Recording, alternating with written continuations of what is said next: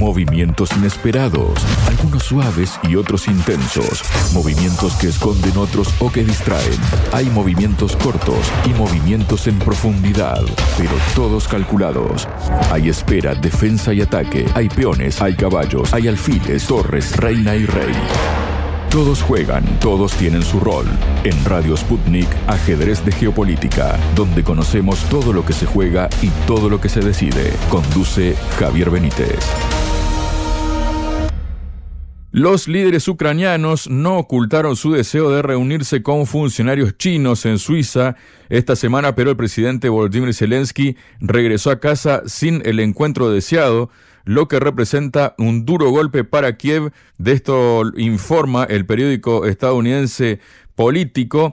Para hablar sobre este asunto y cuestiones vinculadas, estoy junto al analista internacional Cristian Lamesa. Cristian, bienvenido a Radio Sputnik. ¿Cómo estás? Muy bien, como siempre, Javier. Un placer estar charlando con vos y con tu audiencia. Muchísimas gracias a ti, Cristian, por haber aceptado la invitación. Bueno, la cuestión, Cristian, es que, según informa Político, la delegación de China en Suiza tuvo amplias oportunidades de sentarse frente a sus homólogos ucranianos, ya sea en Berna o en el Foro Económico Mundial de Davos Cualquier reunión habría satisfecho una esperanza de larga data en Kiev de mantener conversaciones francas y en persona con altos funcionarios de Pekín, justo antes de una cumbre de paz multinacional en los Alpes suizos.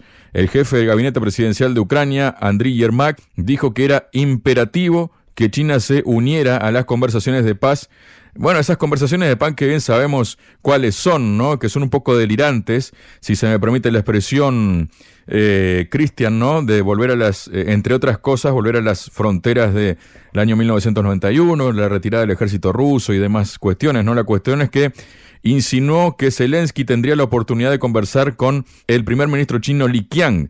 Al final, Ucrania no logró ningún avance para que China se comprometiera a negociar y Zelensky y Li no lograron hablar. Como dice aquella vieja frase popular, ¿no? Se quedó afeitado y sin visita, ¿no? ¿Cómo puede interpretar esto la misma Ucrania, el occidente colectivo, esta postura de China, Cristian?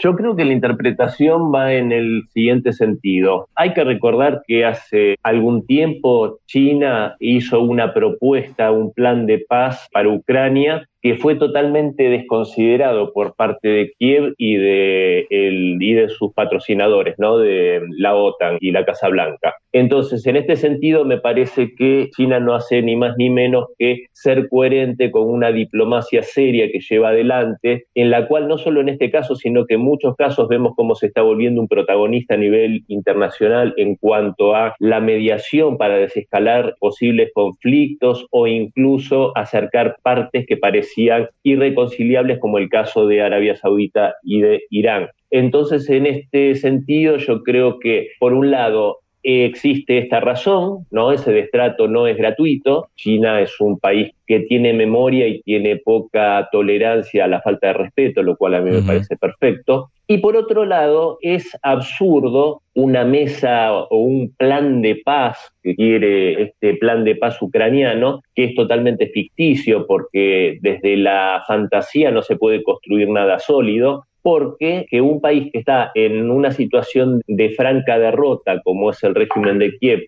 con sus patrocinadores totalmente agotados en el aspecto de la capacidad de producción militar. Digo, lo que produce Estados Unidos realmente es imposible que pueda proveer a la actual guerra de la OTAN contra Rusia en Ucrania, el conflicto en Israel, etcétera. Y aparte que no esté la parte rusa en esas conversaciones de paz y que aparte el plan de forma irreductible sea volver a las fronteras de 1991, lo cual es una locura toda regla y me parece que es adecuado que China no se preste a esta especie de comedia del absurdo a la que sí se prestan otros líderes como los mandatarios europeos y la Casa Blanca. Y por otro lado también, y parece que me voy de tema, pero no, muy brevemente, las palabras del primer ministro Li Qiang en el foro de Davos justamente también tuvieron que verlas, me refiero a las que hablaba de el mundo multilateralismo, así lo llamó, y que este multilateralismo tiene eh, validez en tanto y en cuanto todas las opiniones sean escuchadas y respetadas y no que solamente sea válido los dictámenes de este occidente colectivo. En ese caso, por supuesto que el multilateralismo no existe y no es algo con lo que China esté de acuerdo. Entonces me parece que hay toda una línea conductiva en lo que es la diplomacia y la geopolítica china que hace que justamente sea incompatible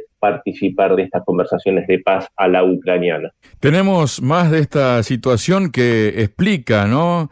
Un poco más allá todo esto, Cristian, porque precisamente más o menos en palabras que tú decías, ¿no? informa político que la decisión de China de no reunirse con los ucranianos parecía intencionada y no el resultado de un problema de programación. Un alto funcionario estadounidense dijo que Pekín rechazó la solicitud de Kiev de reunirse en algún momento durante sus visitas mutuas a Suiza. Otro alto funcionario estadounidense dijo que China se ha negado a cualquier reunión después de que Rusia le instó a poner fin a los encuentros diplomáticos con Ucrania. Que Rusia le instó. Bueno, eh, esto lo dice político, ¿no? A ambos funcionarios, al igual que otros mencionados en esta historia, se les concedió anonimato para detallar una dinámica delicada. Un funcionario ucraniano cuestionó la caracterización diciendo que no había ninguna reunión con funcionarios chinos en el programa de la delegación y que Kiev nunca solicitó una. Bueno, ¿qué van a decir después de todo esto, no, Cristian? Y sí, por supuesto, es tratar de salvar una imagen que ya está totalmente deteriorada y tampoco entienden demasiado bien cómo es, justamente leen un poco, lo hemos hablado en otras ocasiones, ¿no? Cuando se lee el escenario de una forma errónea, entonces por supuesto que las conclusiones van a ser erróneas y esto de considerar que Rusia le dice a China lo que tiene que hacer es no entender la clase de relación que tiene Rusia y China. A mí del mismo modo me causaba cierta gracia cuando algunos europeos, tal vez con buena intención, pero se reprochaban a sí mismos o le reprochaban a sus líderes el decir, la Unión Europea dinamitó las relaciones con Rusia y la arrojó a los brazos de China. Nadie arrojó a Rusia a los brazos de nadie. Rusia tiene unos intereses geopolíticos y unas relaciones que maneja de una forma muy adulta y de acuerdo a sus propios intereses geopolíticos. Lo mismo China. Y entre estas dos potencias existe una relación muy sólida muy fuerte, caracterizada por los chinos con esta imagen de grande como una montaña y fuerte como una roca, y en ese sentido actúan de una forma coordinada en cuanto a sus intereses y a su relación de amistad. Entonces, por supuesto, repito una vez más, creo que la posición de China tiene que ver con esto y estas declaraciones de Kiev no hacen ni más ni menos que tratar de salvar un poco de dignidad, la cual ya, por supuesto, prácticamente no existe. Luego hay otras cuestiones que sobrevolaron allí en Davos y que tienen que ver con la posibilidad de que Donald Trump vuelva a convertirse en presidente de Estados Unidos.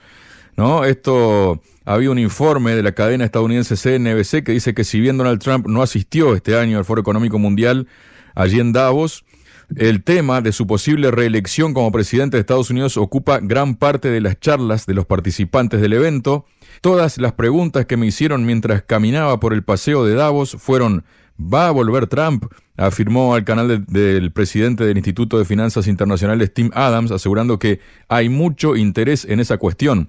Por su parte, Takeshi Ninami, director general del fabricante japonés de bebidas Suntory, declaró que, teniendo en cuenta lo que ocurrió cuando el presidente Trump estaba en el cargo, su principal interés es el comercio, así que tenemos que esperar que los problemas comerciales sean muy serios. Mientras, el Ejecutivo agregó además que su empresa está destinando más recursos a sus operaciones en Estados Unidos para poder protegerse de cualquier conflicto comercial. Sin embargo, la discusión en torno a las elecciones estadounidenses va más allá de Davos, escribe el medio. Así, un alto funcionario de la Unión Europea dijo que el bloque tiene preocupaciones y se está preparando para cualquier escenario. Por supuesto, tendrán influencia en la Unión Europea, destacó la vicepresidenta de la Comisión Europea, Vera Yurova al ser preguntada por CNBC sobre los comicios presidenciales en el país, mientras Bloomberg reportó que en la cumbre de la Unión Europea algunos líderes temen incluso mencionar la posibilidad del regreso de Trump por miedo a hacerla más probable y la propia Christine Lagarde, la presidenta del Banco Central Europeo, declaró que la reelección de Trump sería una amenaza para Europa, una frase que si la dijera algún otro presidente, ¿no? Podría interpretarse como una injerencia en asuntos de otro país. Pero ¿qué nos dices de estos temores a la vuelta de Trump que hay en Europa, este pánico, Cristian? Claro, Javier, después hablan de la influencia rusa en las elecciones norteamericanas, ¿no? Pero lo cierto es que a mucha gente tiene muy preocupada y muy alarmada este posible retorno del presidente Donald Trump a la Casa Blanca. ¿Y por qué? Bueno, justamente el Foro de Davos es un organismo que, por supuesto, tiene sobrados motivos para preocuparse, porque no olvidemos que a pesar de las disparatadas declaraciones del presidente Milley hablándole a la gente de Davos como si fueran empresarios productores de riquezas, ese foro congrega a lo que es la economía financiarizada, ¿no? Este globalismo financiero internacional está mucho más sujeto a la especulación basta recordar los fondos de inversión, etcétera, que a la producción. Y justamente Donald Trump es un productivista, es una persona que no hizo ni menos que intentar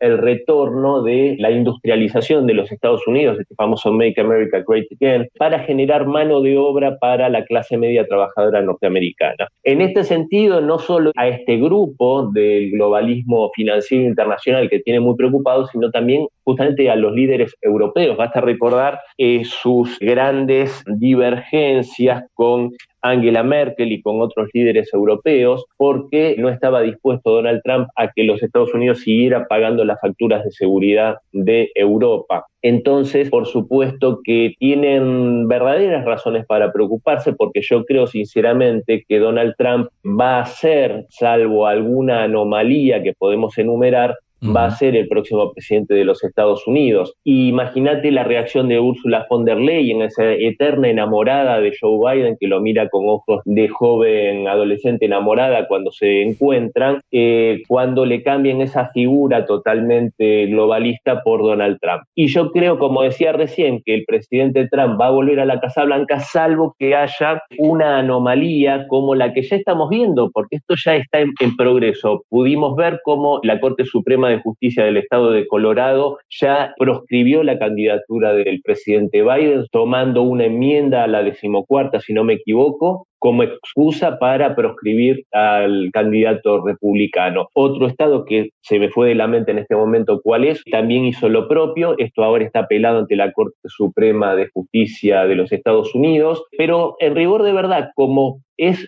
prácticamente un hecho que va a ser, bueno, en Iowa en las primarias fue algo nunca antes visto, el nivel del triunfo de Donald Trump frente a los dos oponentes también del Partido Republicano. Entonces, salvo que lo proscriban al presidente Trump, va a ser el próximo inquilino de la Casa Blanca, o salvo que se realice un magnicidio, que dada la historia de los Estados Unidos tampoco se puede descartar, o que llegado el momento se le realice un fraude electoral, cosa que tampoco se puede descartar, dado que al día de hoy eh, Trump sigue sin reconocer que fue una victoria legítima la de Biden. Por lo tanto, y cerrando con esto, querido Javier, yo creo que esta estructura globalista financiera internacional y que por supuesto tiene como empleados a la mayoría de los líderes europeos, toda esta estructura justamente está tambaleando en el caso de que el presidente Trump llegue a la Casa Blanca. Esto hay que atarlo también a las declaraciones del primer ministro chino Li Qiang y por supuesto a la situación de Rusia, el liderazgo de Rusia a través del presidente Vladimir Putin, que también, sin lugar a dudas, va a ser reelecto el próximo marzo en Rusia. Entonces, por supuesto que para esta tendencia globalista el futuro estaría siendo bastante sombrío. Y si hablamos de Davos, también vamos a hablar Cristian, de unas declaraciones que hizo el secretario general de la OTAN, Jens Stoltenberg, durante una sesión plenaria celebrada precisamente allí en el Foro Económico Mundial, dijo que pese a que se trata de una alianza regional, la OTAN debe ocuparse de lo que ocurre en Asia, ya que ello afecta a los países miembros. La región transatlántica se enfrenta a amenazas, la seguridad ya no es regional, la seguridad es global, advirtió. En este contexto, indicó que si bien la Alianza Atlántica no considera China como un adversario, sus importantes inversiones en capacidades militares modernas, incluidas armas nucleares cada vez más avanzadas, sus acciones en el mar de China Meridional, así como la violación de principios básicos del bloque como la democracia o la libertad de expresión, sí que importan a la OTAN. Bueno, ya me comentarás eso, ¿no? Pero atención a esto y te voy a pedir que no te rías, Cristian, ¿no? Sobre esta frase que dijo Stoltenberg, o ríete si quieres, como quieras, ¿no? Dice, tenemos que entender que no se trata de que la OTAN se esté adentrando en Asia, sino de que China se está acercando a nuestras puertas. Bueno, la verdad que sí, da para una carcajada ante tal humorada del noruego Stoltenberg. Lo que es cierto es que China no se está acercando a ningún lado, sino que se mantiene en su lugar con sus intereses y triunfando sobre el occidente capitalista pese a que es un sistema, y lo reivindico de esa manera, como lo hace la propia China, que es el comunismo al estilo chino. Este sistema de producción, este sistema de gobierno, a nivel global, por supuesto, le gana al capitalismo con las propias reglas del capitalismo, demostrando, por supuesto, su eficacia. Esto, por supuesto, pone en jaque a los intereses de Estados Unidos, lo cual, por supuesto, la convierte en el próximo blanco en un hipotético caso que no va a suceder de un triunfo de la OTAN sobre Rusia.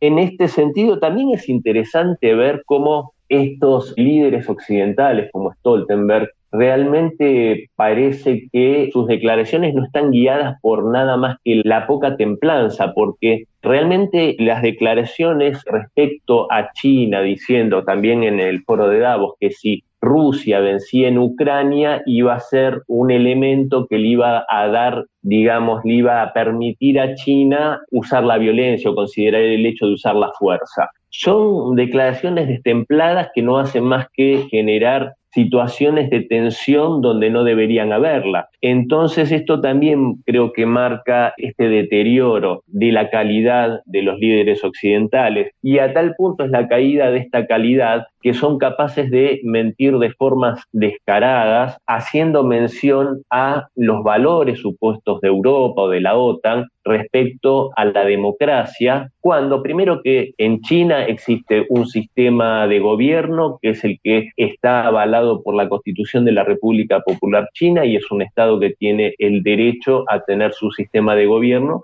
y es no hay un solo tipo de democracia. Y en otro punto, como la OTAN y la Unión Europea que respaldan de forma prácticamente incondicional a Ucrania, es un régimen que ha suspendido las elecciones presidenciales, ha proscripto, ha prohibido y ha encarcelado a líderes políticos opositores y ha prohibido alrededor de 14 partidos políticos, se persigue a los medios de comunicación que son independientes, se persigue a minorías étnicas, y esto, bueno, no solo en Ucrania, que es un aliado, pero no es parte de la OTAN ni de la Unión Europea, hay que ver lo que pasa con las minorías rusas, por ejemplo, en Letonia, que es parte de la OTAN y parte de la Unión Europea, que son perseguidos y existe incluso la categoría de no ciudadanos en estos países bálticos, o sea, gente que no tiene ningún derecho civil, no tiene derecho al pasaporte, no tiene derecho a prácticamente ninguno de los derechos que tiene la ciudadanía. Eso está muy lejos de ser una democracia, pero por supuesto que esto se acalla en función de utilizar a estos países como pequeños arietes en contra de Rusia. También la situación de la democracia y de las instituciones en Polonia ciertamente es discutible según algunos interlocutores. Entonces yo creo que todo se conecta entre sí y es fruto justamente de esta situación de caída que vive este occidente colectivo, este mundo unipolar ante una realidad que ya es impostergable y que también, por supuesto, va a ser un acelerante de todo esto la próxima victoria de Donald Trump en las elecciones norteamericanas. Muchas gracias, Cristian. No, por favor, gracias a vos, Javier, como siempre, un placer hablar con vos. Sputnik, contamos lo que otros callan.